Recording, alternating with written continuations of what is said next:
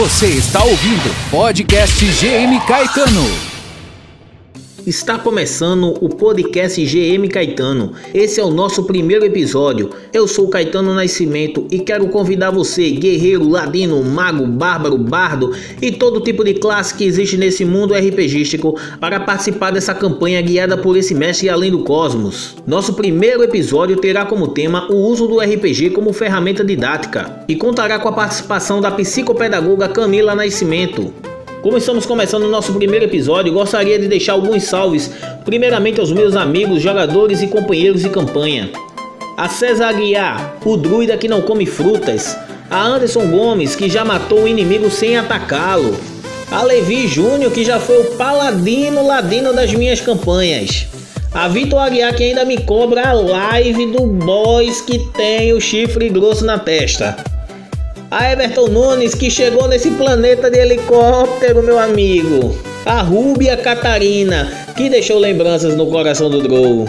A Vanderlei, que um dia chegará nível 20 em uma mesa de RPG minha. E finalizando com Tony Arruda, que levará o jogo do bicho para Baldur's Gate um dia. Gostaria de deixar aqui meus agradecimentos também a outras equipes parceiras que estão colaborando para o crescimento desse projeto. A Arte 4 Comunicação, AKK Comunicação e Marketing, a Rádio Ativa FM 106,3, comandada pelo meu amigo Jefferson Lima.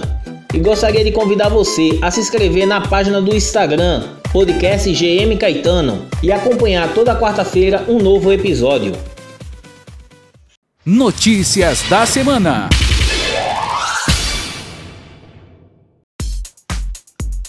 E vamos às notícias da semana. Na noite dessa última terça-feira, dia 7 de julho, a Aster Editora se pronunciou a respeito da atual situação do cenário dos sombras urbanas no Brasil. A princípio, a editora não se manifestou tomando iniciativa, mas sim respondendo um membro do grupo do Facebook da editora que havia tido um post seu deletado.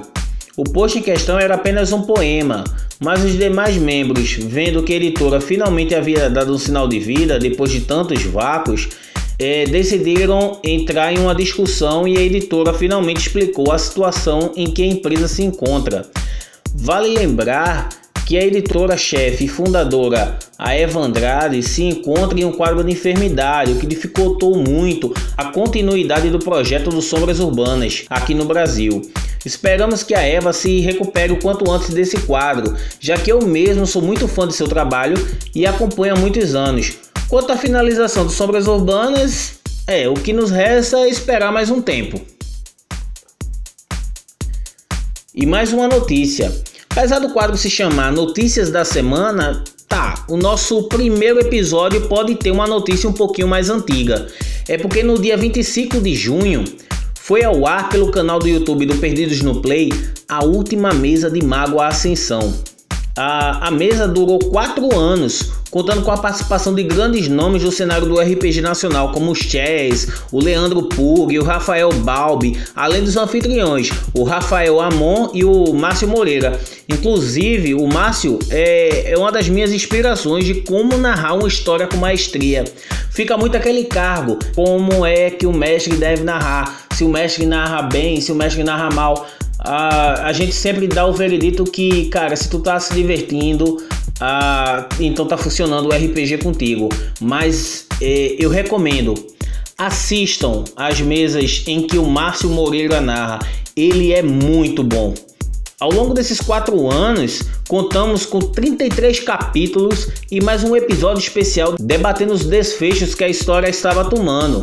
Vale muito a pena maratonar essa campanha e ouso dizer que possui a melhor história que se passou no mundo das trevas que já conheci.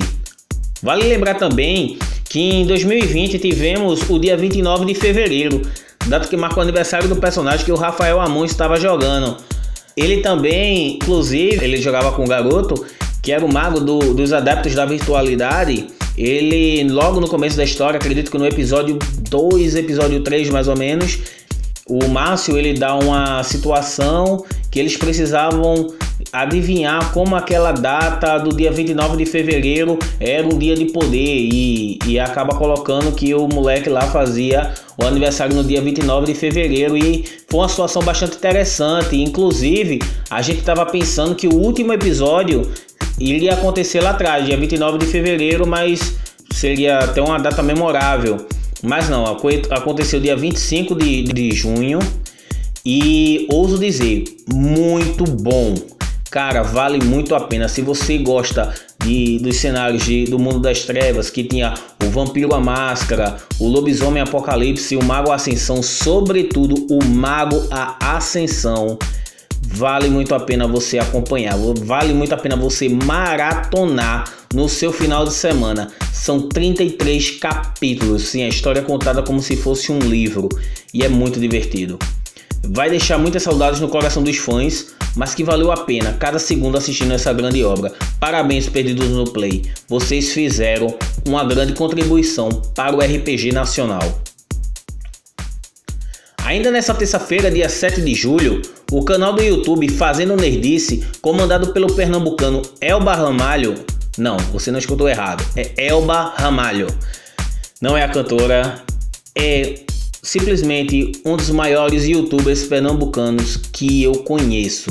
Ele fez um episódio especial falando sobre a história do, do Barão de Munchausen e como suas histórias contribuíram para que ele gostasse de literatura fantástica e, consequentemente, RPG. Inclusive, ele faz um breve comentário sobre a adaptação das aventuras do Barão de Munchausen para esse jogo. Gosto sempre de frisar que o canal Fazendo Nerdice é um dos melhores canais sobre informação do Brasil, tendo como foco inicial falar apenas de, do card game de Magic the Gathering e hoje abordando os mais diversos temas.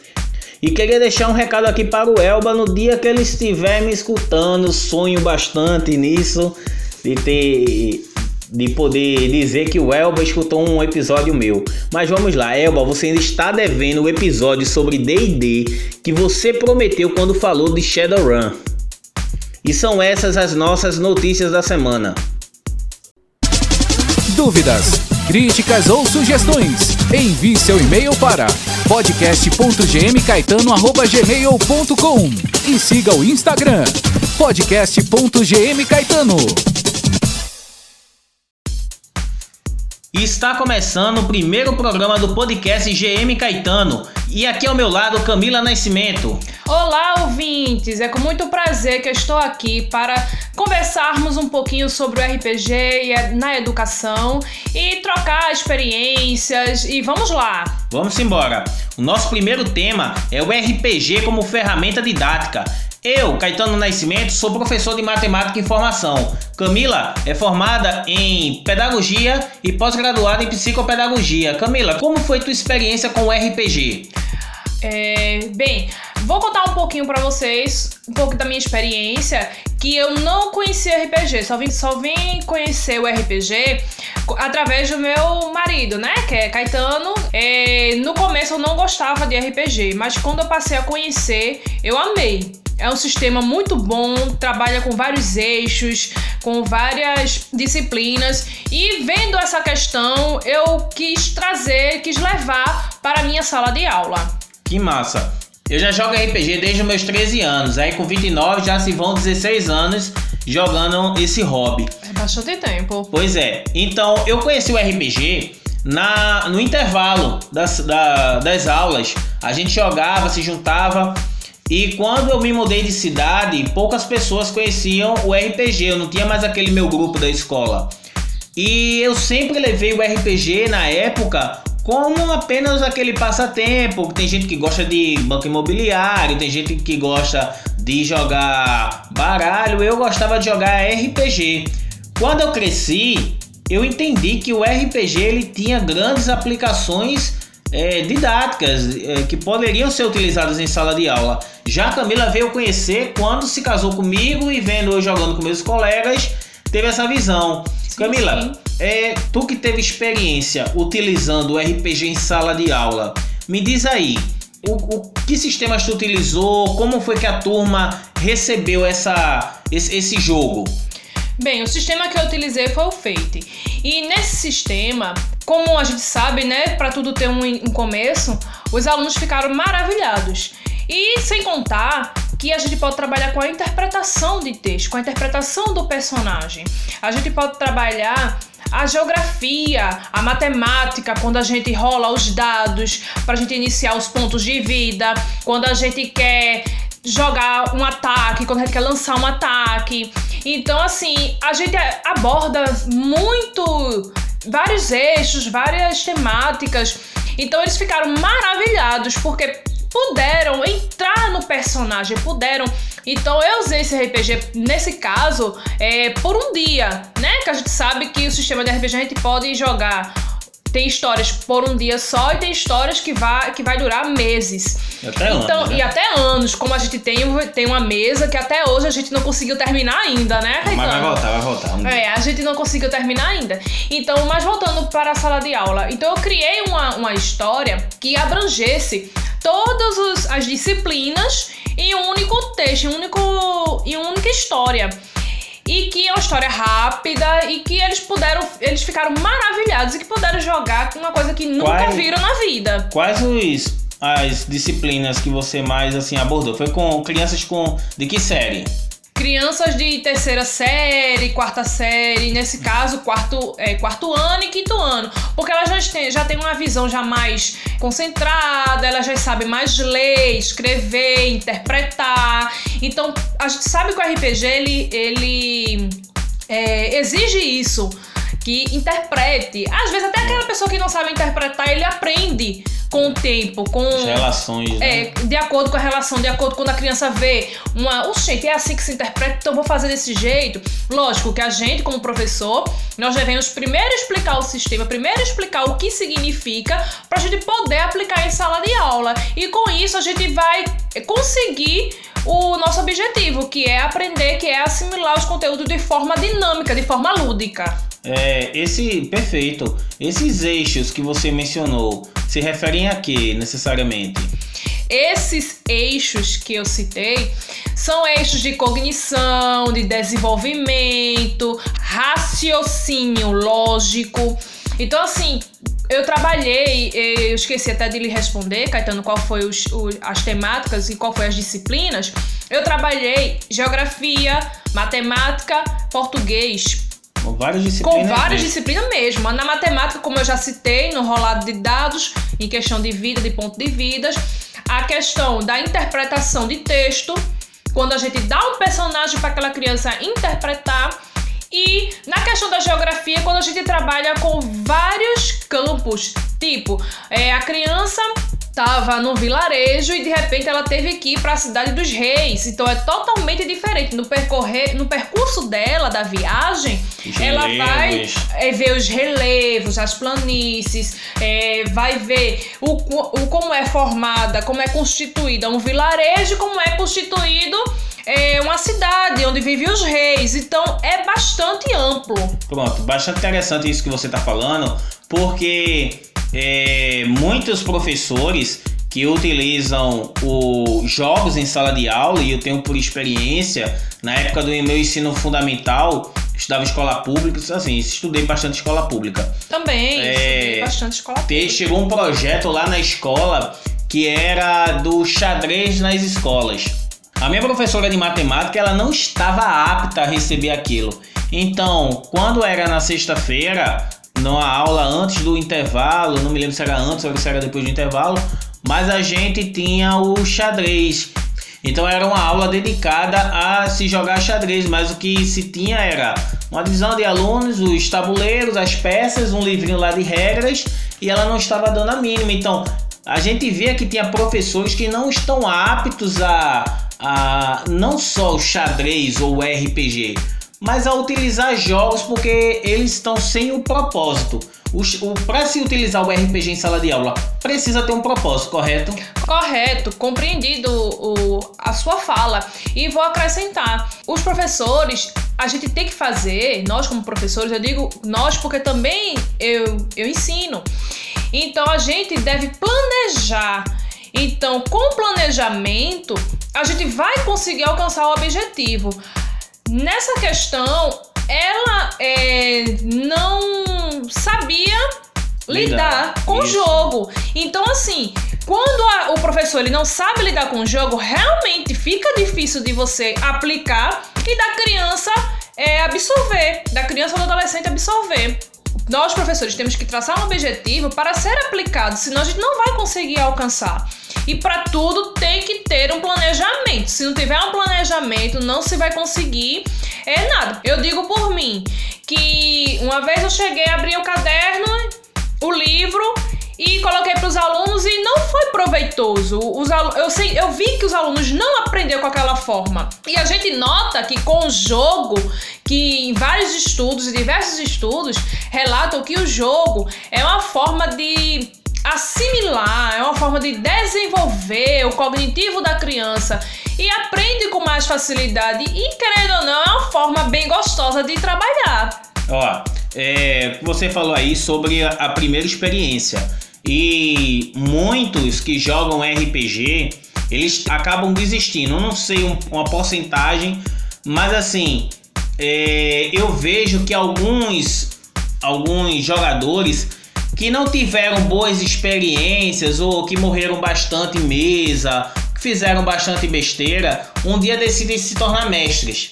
E aí é onde é que está o perigo, porque talvez eles se tornem não mestres bons para iniciantes. Então é aquele cara que chama crianças para jogar ou que chama a sua turma, que chama esse cara que começou a jogar com os amigos da rua e depois chamou os amigos da escola para jogar ou vice-versa, que não conheciam o jogo e acabam tendo um mestre que é carrasco.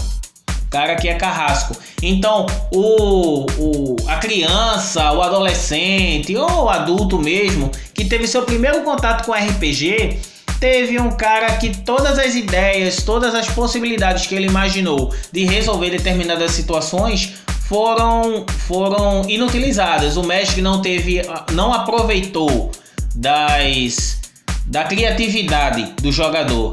Então muitos acabam se afastando. E é isso exatamente que você falou. O professor que não está apto para é, utilizar o jogo, não tem o um objetivo, não deixa claro, apresenta para os alunos e os alunos acabam não gostando. Verdade. E sem contar que cada aluno tem sua potencialidade. Então, cada um deles vai mostrar de uma forma diferente sua potencialidade. O que as pessoas estavam escutando agora, normalmente esses desse podcast, são a maioria provavelmente já conhece RPG. Sim, sim. O que talvez eles não conheçam é a parte didática. Uhum. E aqui, quando você fala de cada um ter suas potencialidades, a gente entra muito a questão de Piaget e Vygotsky. Eu sou professor de matemática e informação e Camila é psicopedagoga. Então a gente trabalhou já bastante o, os estudos de Piaget e de Vygotsky. E a gente tem assim, o Piaget como as fases do desenvolvimento. Já Vygotsky ele vem com as zonas. Que essas zonas ela vai diferenciar onde as potencialidades de cada um está. E não que ela tenha aquela etapazinha e vai passar por outra etapa, vai passar por outra etapa. Não. As zonas elas são diferenciadas. E é Vygotsky mesmo que você é, é grande fã, não é? Esse teórico, qual eu amo profundamente o seu trabalho, ele relata essas zonas proximais. E dentro de cada zona tem Cada um desenvolve um, um, um, tipo de potencialidade. Tem uns que são melhores em cálculos, tem outros que são melhores em interpretação, é, tem outros que são melhores em literatura, em história, e nenhum é inferior ao outro. Só que cada um tem suas tem sua tem suas vantagens, vamos dizer assim, é, sua, seus talentos, suas habilidades. É, um tem uma perícia de história melhor treinada e o outro tem é a lábia. Ju, e muitos deles às vezes nem sabem que tem essas, essas habilidades. E que, de acordo com o jogo que eu percebi, é, foi afloradas. É, eu digo assim, até na mesa da gente, o caso de Vitor, que joga com a gente. Vitor, ele gostava, quando começou a jogar lá atrás comigo, é, ele só jogava de orc bárbaro. O negócio de Vitor é. era destruição, era muita destruição.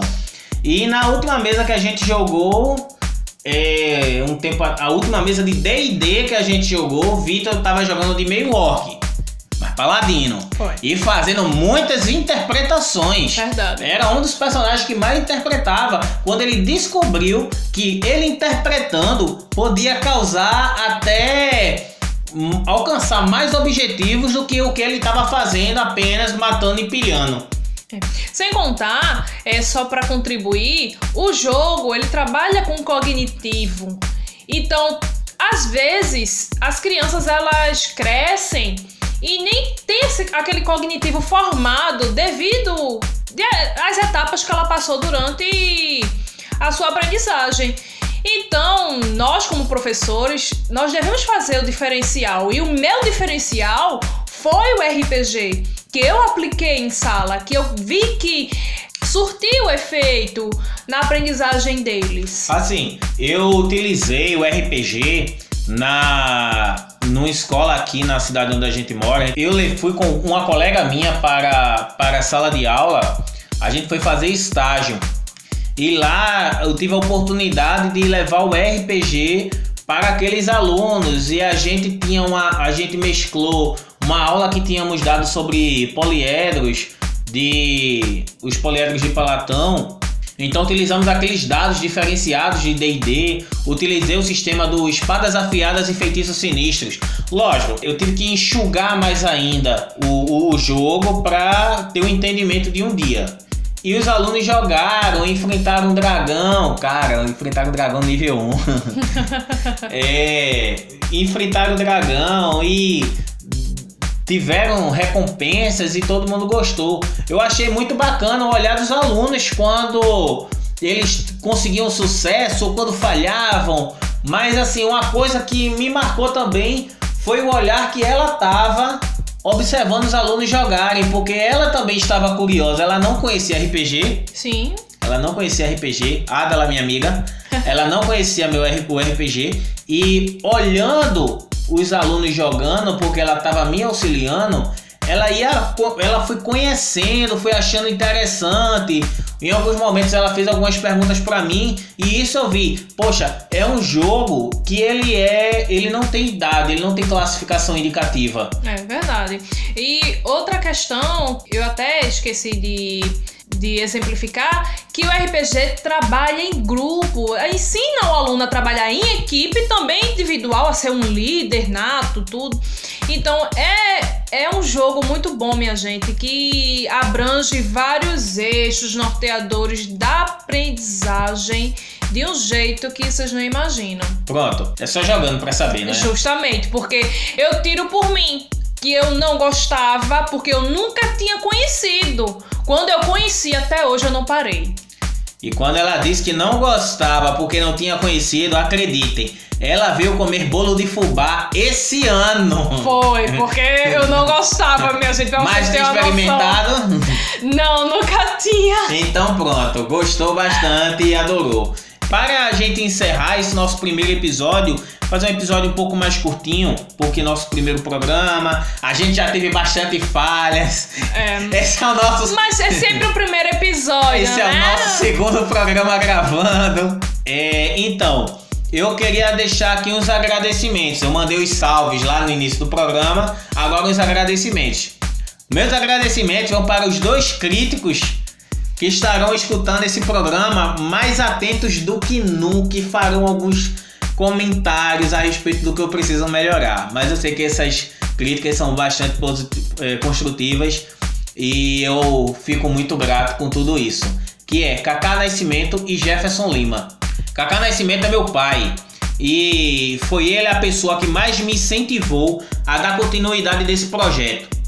Apesar de todos os problemas a gente já passou, tudinho, ele sempre estava aqui do meu lado, me ajudou, me levou para a rádio, me fez conhecer a comunicação e eu ouso dizer que ele é a pessoa que mais faz comunicação no estado de Pernambuco. A Jefferson Lima, Jefferson, ele já fazia rádio há um tempo atrás, há muito tempo atrás, já, já tem uma carreira bastante formada. E Jefferson, ele conheceu meu pai, juntos fizeram uma grande parceria. Jefferson foi meu professor de rádio por assim dizer, Jefferson me ensinou a utilizar o playlist digital, a ter noção de gravação, a produção e tudo mais. Eu só tenho a agradecer bastante a Jefferson Lima por ter me ajudado bastante a continuar. Nunca desistir da arte, né? Então a vocês dois eu dedico esse programa. A Cacá Nascimento e a Jefferson Lima eu dedico o primeiro programa do podcast GM Caetano. E antes da gente encerrar, fica aqui aquele velho recado. Na hora do intervalo, jogue RPG. Recado do Grimório da Bruxa. Não adianta confiar em trevo da sorte quando se vê uma bola de fogo.